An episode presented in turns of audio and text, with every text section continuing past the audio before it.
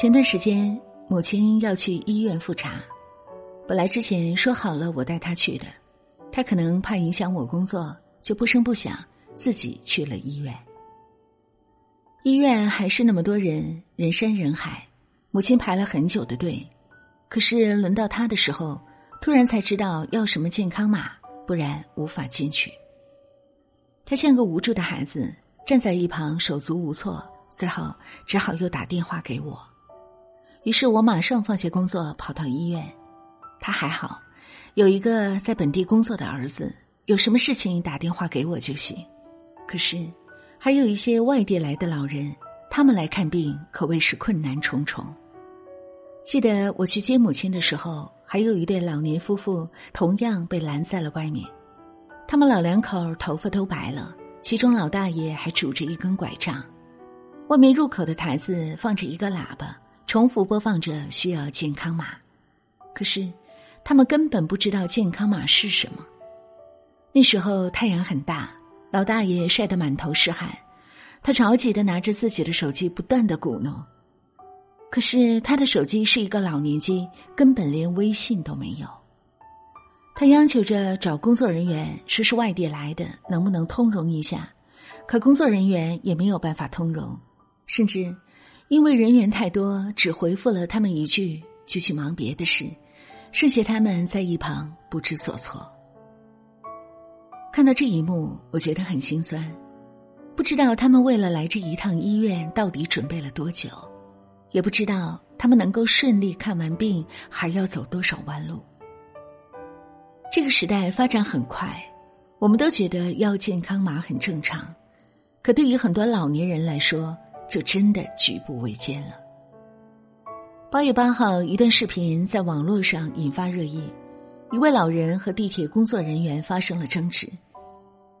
地铁站规定，乘车时需要出示个人健康码或者疫情通行证，但这名老人显然并不明白他需要出示什么东西，问了几次：“健康码是什么？要电话号码？”工作人员再次询问疫情通行证时。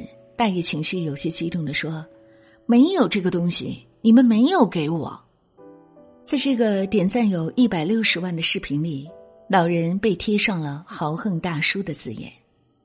网友们纷纷开始戏谑，有人觉得大爷蛮横无理，太豪横，应该严惩；还有人说他是明显装傻，故意使坏，甚至有人把这个当成段子和相声来看。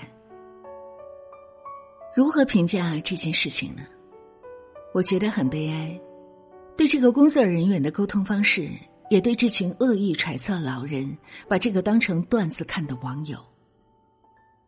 通过视频，我们很明显看得到，工作人员和老人是属于完全的无效沟通。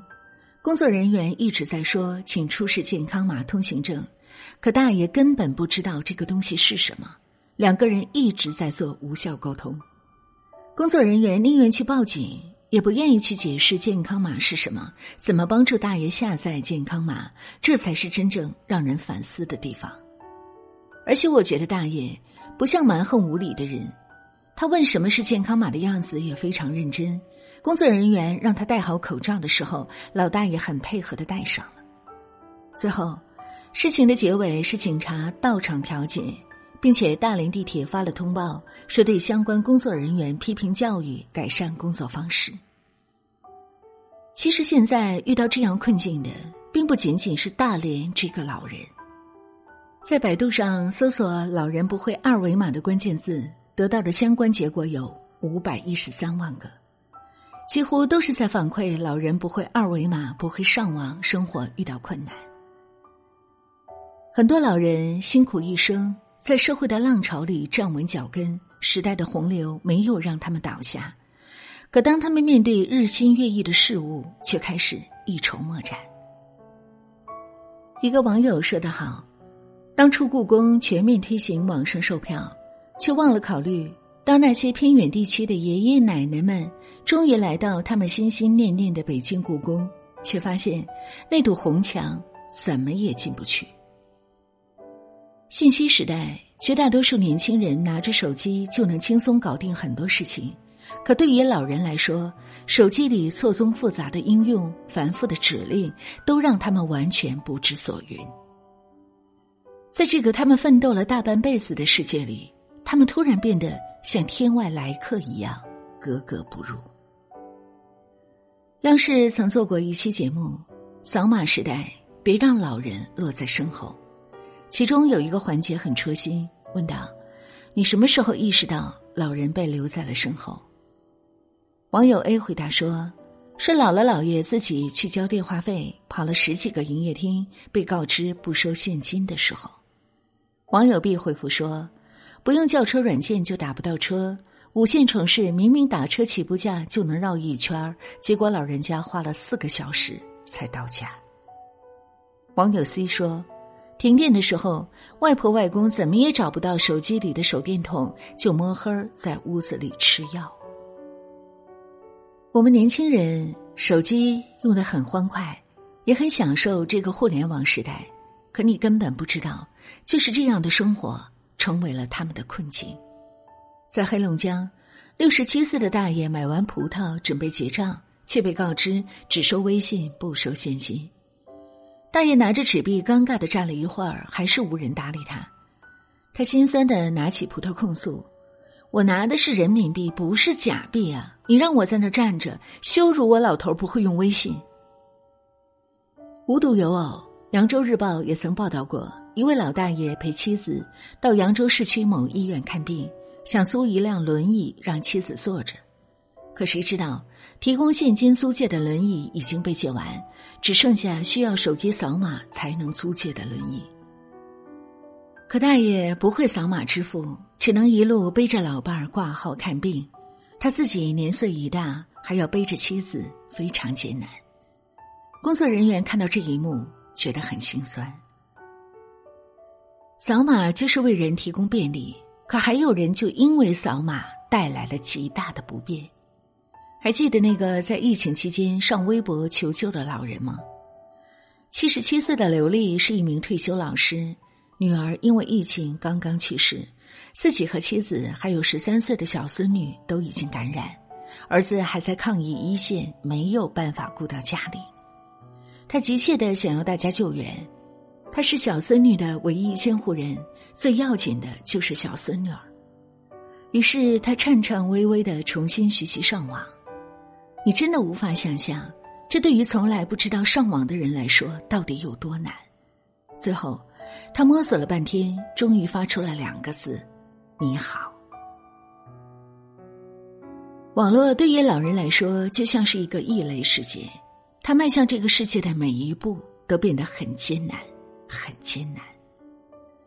后来老人还是去世了，有网友叹息着说：“二月五号发出一句你好，二月二十八说不出一句再见。”信息化的发展对年轻人来说是如鱼得水，可对老年人来说，却在无形之中竖起了一道无形的屏障，让他们越走越难。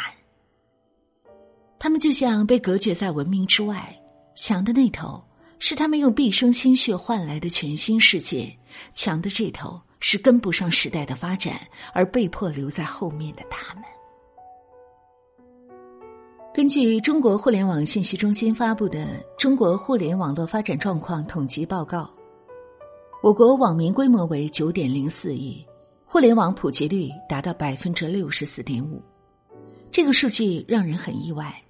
中国有十四亿人口，也就是说，还有五亿人是不上网的，而且在农村，互联网普及率仅为百分之四十六点二，相当于每一百个人当中只有四十六个人接触过互联网。国家统计局也发布了这样一组数据：我国六十岁以上的老年人口有四分之三的人从未接触过网络，没有智能手机，也不知道如何扫码。遇到情况，他们只能茫然无措的站在一旁，这就是他们的现状。这个世界是割裂的，我们年轻人热衷于追求最时尚、最新潮的手机，可你不知道，有那么庞大的一个群体，他们使用的是老年机，而智能手机对他们来说实在隔得太远太远。有人说。不会使用智能机扫码的老年人就不要出来购物了。有人说，老人去医院看病，为什么不要子女陪同着去？还有人说，人就应该活到老学到老，跟不上时代的老年人要被淘汰。说这话的人，我只能说他们站着说话不腰疼。凭什么老人就不能出来买东西？谁又能够保证自己每一次去医院都有子女陪？还有，说淘汰言论的人，这完全是只肯站在自己的角度思考问题。你见过老年机吗？那个手机的字都非常大，小的字体他们看不清。而且老年人的视力、思维和反应能力都随着他们的年纪加大而变得很困难，和年轻人完全比不得。窦文涛曾说过这样一句话：“有时候做道德评判的时候，我总觉得有点心虚，你知道吗？因为人的处境真的很不一样。”深以为然。谁都年轻过，但是谁又不会变老呢？我们终有一天也会变老，也会面对新的变化，手足无措。面对无比陌生又熟悉的世界，是否也会像他们一样生出愤怒而无力的感觉？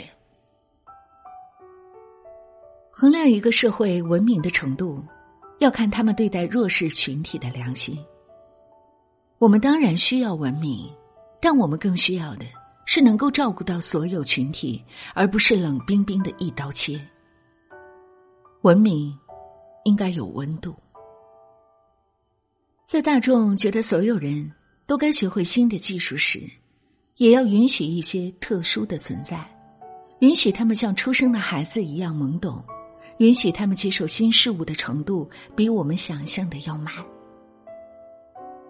社会的进步是要让所有人都感受到关怀，而不是将一部分人排除在外。我们无法保证自己永远年轻，给老年人和弱势群体更多的关爱和理解，给他们留下更多的生存空间，也是为了我们的将来。智能时代，让每个人都能有尊严的活，才是真正的文明，不是吗？一定都会有牵连，你出现我眼前。不知收敛，一直流泪，在这一些年发生的从前都没沉淀，还是出自太想念，每天你在我身边，我习惯的黑夜。渐渐的再也不埋怨，和你那几年，我们算有缘去怀念，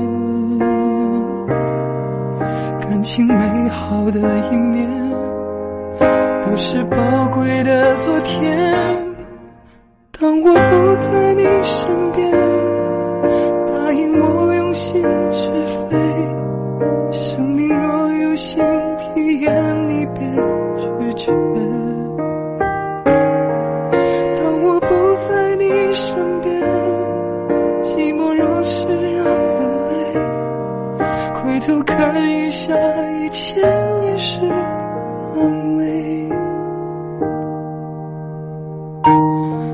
代替你在我身边，我习惯的黑夜。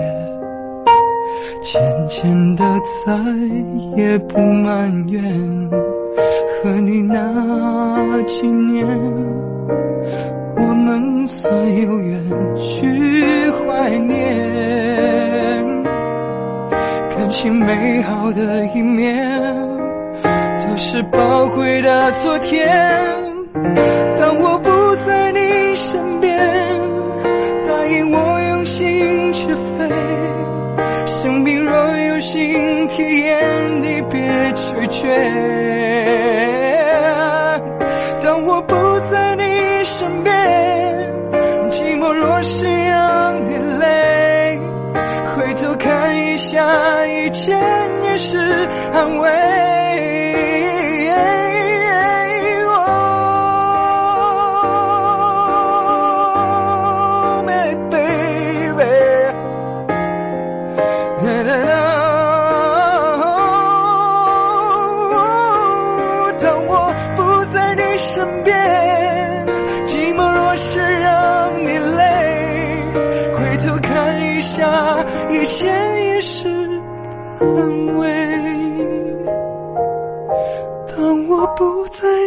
身边，答应我快乐